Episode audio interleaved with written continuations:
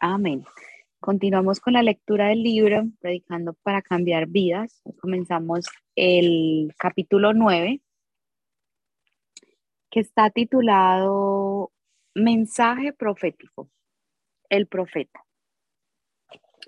El predicador es aquella persona que recibe la palabra por parte de Dios y la transmite.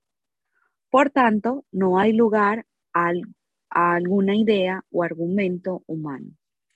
En caso de que el predicador se aleje de las raíces de la palabra de Dios, sus predicadores, sus predicaciones estarán condenadas a convertirse en palabras muertas que carecen del fundamento de vida.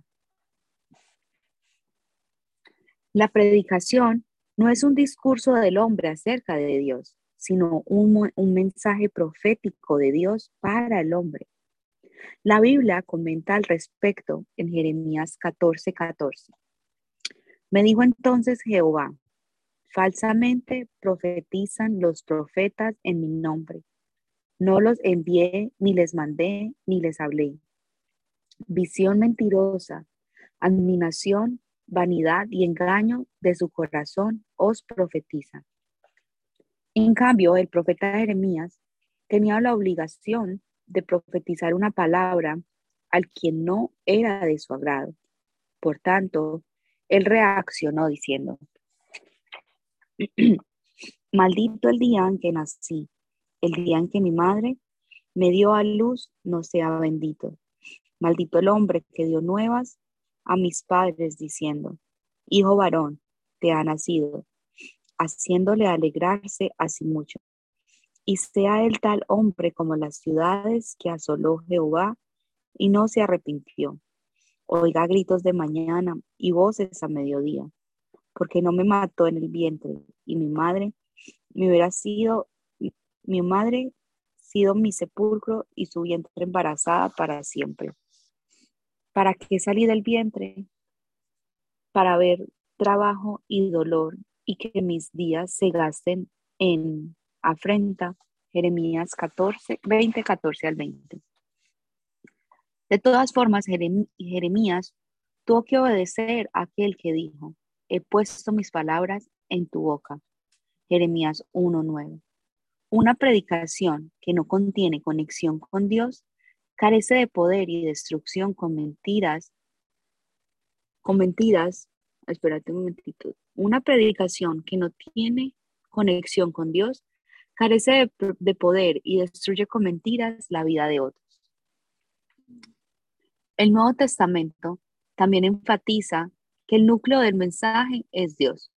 Hechos 10, 34, 36 dice, entonces Pedro, abriendo la boca, dijo, en verdad Comprendo que Dios no hace acepción de personas, sino que en toda nación se agrada del que le teme y hace justicia. Dios envió mensaje a los hijos de Israel, anunciando el Evangelio de la paz por medio de Jesucristo. Este es Señor de todos. En 2 de Corintios 5:20 dice, así que somos embajadores en nombre de Cristo como si Dios rogase por medio de nosotros, os rogamos en nombre de Cristo, reconciliados con Dios. En otras palabras, Dios no es un objeto del pensamiento de Pablo, sino el sujeto y quien hablaba por medio de Pablo.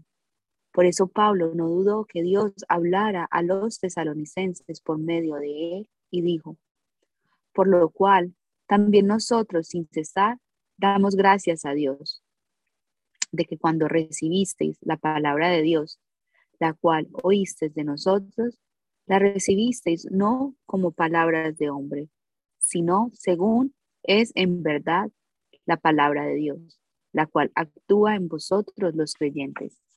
Primera de Telonicenses 2.3. Tanto los profetas del Antiguo Testamento como los apóstoles del Nuevo Testamento, nos dan la evidencia de que la predicación es la propia extensión de Dios para con los hombres. Por tanto, los predicadores podemos predicar la palabra de Dios basándonos en la Biblia. Entonces, porque la predicación es indispensable, si tenemos en nuestra mano la Biblia. Este problema puede ser resuelto al estudiar profundamente el núcleo de la fe en Jesucristo. La fe consiste en creer a, en creer a Jesucristo como Salvador y se basa en creer en el Dios creador del universo, el Dios que estuvo con Israel y se manifestó a sí mismo a través de su Hijo Jesucristo. Por esta misma razón, el cristianismo supera cualquier religión ética y moral. El cristianismo consiste en creer en un Dios que se ha manifestado a lo largo de la historia. Es decir, el foco de nuestra fe es Jesucristo, quien es el mismo ayer, hoy y por los siglos. Debemos creer que cada momento de nuestros días es obra de Dios. Esta verdad es clarificada en la Biblia con el término recordar. Deuteronomio 7:18 dice, no tengas temor a ellas, acuérdate bien de lo que hizo Jehová, tu Dios, con Faraón y con todo Egipto. En Lucas 24:8 dice, entonces ellas se acordaron de sus palabras. La expresión acordar no implica simplemente la acción de traer a la memoria los acontecimientos pasados, sino que envuelve un significado profundo en todo lo relativo al presente. En segunda de Timoteo 2.8, Pablo dice, acuérdate de Jesucristo, del linaje de David, resucitado en los muertos, conforme a mi evangelio, lo cual significa que es importante permanecer en el Señor a través de la meditación bíblica. La predicación es, es recordar de todos los sucesos históricos desde la época de Adán hasta Jesucristo, remarcando su significado y aplicándolo en nuestras vidas. Un mensaje fresco. Es innumerable la cantidad de mensajes que he predicado a lo largo de mi carrera. Creo que llegan al número de 20.000 predicaciones. Aún si supondríamos que he predicado una sola vez por día. Alguien me preguntó, ¿cómo hace para preparar tanta cantidad de mensajes? Obviamente me resulta complicado no tocar un mismo tema. Sin embargo, tampoco es cuestión de predicar el mismo mensaje. Por más de que se trate de un mismo tema, un mensaje debe ser renovado siempre. Entonces, ¿de qué se trata predicar un nuevo mensaje? Uno, la dinámica del Espíritu Santo. Lo que renueva, lo que renueva el mensaje es la dinámica del Espíritu Santo. La predicación no es una retórica del predicador, el mensaje es fresco porque el Espíritu Santo obra de manera distinta según las necesidades de los oyentes. Por más que se trate de un mismo tema y contenido, la predicación no es palabra de hombre, sino palabra del Dios creador. En el caso de que el predicador hable sobre la fe, la esperanza y el amor, el mensaje no deja de ser renovado, ya que el Espíritu Santo obra según las, diversidad, las diversas circunstancias en que se encuentra la gente. Es decir, no es el predicador, sino Dios mismo quien provee la predicación y obra a través de ella. Una fuerza penetrante. Un mensaje fresco tiene esa fuerza penetrante que se infiltra en las fibras más íntimas del corazón. De una cosa estoy seguro, no tenga temor alguno de repetir lo que ha dicho. Algunos predicadores tratan de no repetir las anécdotas. Esta actitud es destacable. Sin embargo, es la frescura del mensaje la que hace que la predicación sea mejor comprendida, aunque cuando se la ha escuchado varias veces. Por ejemplo, una congregación que ha escuchado en varias oportunidades ámense los unos a otros. Recordará esta predicación aún en momentos dramáticos de impulso al odio. Hitler en su, Hitler, en su libro Mi lucha dijo, si tú le hablas por primera vez a la gente, se burlará de ti. Si le hablas por segunda vez, la gente dirá que estás loco. Pero a la tercera vez, la gente te escuchará por curiosidad. En la cuarta, la gente será persuadida. Y en la quinta, la gente te seguirá. La gente no comprende por haber oído algo una sola vez. Es necesario oír el mismo mensaje repetidas veces y desde distintos puntos de vista para que el Evangelio se convierta en un mensaje propio de uno. Pero tampoco basta con adueñarse del mensaje, sino de seguir permaneándolo. Es como la comida diaria, así como desayunamos, almorzamos y cenamos todos los días, debemos apropiarnos del mensaje del Evangelio. Por tanto, el predicador no debe de tener temor a la repetición. No es recomendable repetir con las mismas palabras, como si se trata de un cassette de audio, sino repetir lo mismo, pero con pasión y diligencia. El cumplimiento de la profecía. La frescura del mensaje también tiene que ver con el cumplimiento de la profecía. La Biblia, en la cual nos basamos para predicar, contiene palabras de salvación, ética, moral y profecía. Los testimonios de lo que ha de venir renuevan el mensaje. La palabra de Dios no es un manual de ética y moral en el que obtenemos alguna lección. La Biblia nos salva de la salvación y la esperanza en el mañana. Asimismo, la predicación que se encuentra en el transcurso del cumplimiento de la profecía da un toque fresco a la predicación. Pastor, si quiere ahí hacemos sus comentarios. Dale, dale, está bueno. Ok, seguimos. Comida espiritual. La función de la predicación es guiar el camino de la vida eterna a través del testimonio de la salvación y la bendición de Jesucristo a la humanidad, cuyo destino es la muerte eterna. Dios dio este precioso privilegio al hombre y no a otras criaturas. Dios está donde se encuentra el predicador. El predicador debe tener en cuenta que aunque humanamente hablando sea vulnerable con muchas faltas, una vez que está parado en el púlpito es sin lugar a dudas el mensajero de Dios. No existe un hombre perfecto, por más santo que sea. Lo mismo sucede con el predicador. El pastor también es dirigido por la ira, la murmuración, la desolación y la frustración de vez en cuando. No obstante, debemos recordar que la predicación no es, no es palabra del predicador, sino es la palabra de Dios, quien habla a través de la vida y la boca de un predicador en un momento particular. Por esto la predicación no está en una posición humana, sino en una posición divina.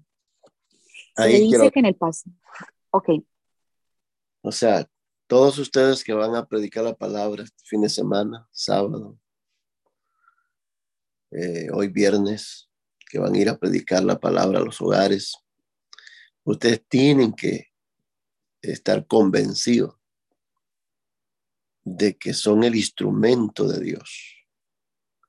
Y que una vez que ustedes se paren ahí, ya sea sentado o, o parado, cuando van a abrir la palabra y van a a dar el, tema de esta reunión, pues tienen que saber que esa palabra lleva poder en sí.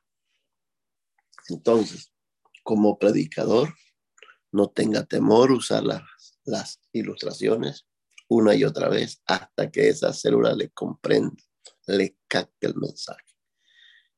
Nos dio la ilustración de un personaje que, que pues hizo cosas eh, tremendas en la vida, pero que eh, el ejemplo que él decía era que si te escuchan una vez, la gente se ríe de ti. Si te escuchan la segunda vez, van a decir que estás loco si te escuchan la tercera vez, van a decir que te van a prestar atención a ver qué, qué es lo que quieres decir. Les provocas curiosidad. Si te escuchan la cuarta vez, este, vas a ganar su atención. Y si, y si les predica la quinta vez, te van a seguir. Así que hable de la visión, comunique la visión, hable de la visión del reino de Dios. Que usted está ahí para proclamar el reino de Dios y que el reino de Dios jamás será eh, vencido, será, él será establecido en la tierra. Y bien hacemos nosotros si nos metemos a su señorío para ser salvos. Así que siempre tiene que llevar esos cuatro componentes. Eh, hablar sobre el pecado, hablar sobre la ley de Dios, hablar sobre la eternidad, hablar sobre la muerte, que no somos eternos en esta vida. Un día moriremos y tendremos que dar cuenta de nuestros hechos. Pero a la vez siempre el mensaje de esperanza. Hay esperanza para aquel que cree. Entonces, eh, eso es importante, que una vez que ustedes se paran ahí, sepan que son el mensaje de Dios eh, para esa comunidad. Adelante, Daniela.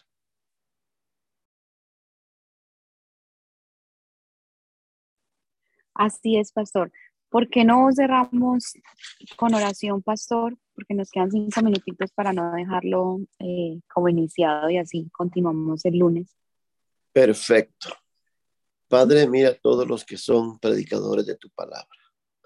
Hoy nos exhortas y nos dices que tu palabra es profética, tu palabra es vida, que nosotros hablemos el mensaje que tú nos has dado, oh Dios, el mensaje direccional para ese pueblo, porque cada pueblo, cada célula, cada lugar, cada persona tiene eh, un mensaje específico, una necesidad específica, y tu palabra es justo para ella.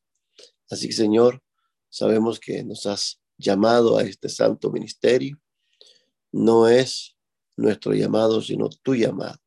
Te agradecemos por habernos escogido como instrumentos tuyos, como la boca tuya, como tu mano, para tocar al enfermo, sanar al enfermo, libertar al cautivo. Hoy te pido que utilices a todos los que van a salir a predicar este fin de semana y que cada uno de ellos sea utilizado como el instrumento tuyo y que en ese mensaje lleven vida y los huesos secos reciban vida, reciban la impartición que necesitan para volver a la vida y tiempos de restauración y de enviamiento vengan a nuestras comunidades. Lo pido en el nombre de Cristo Jesús. Amén. Que Dios te use en este tiempo, es mi oración. Bendiciones. Amén. Nos vemos el lunes a las seis de la mañana. Que tengan un feliz fin de semana y nos vemos el domingo en la iglesia. Amén.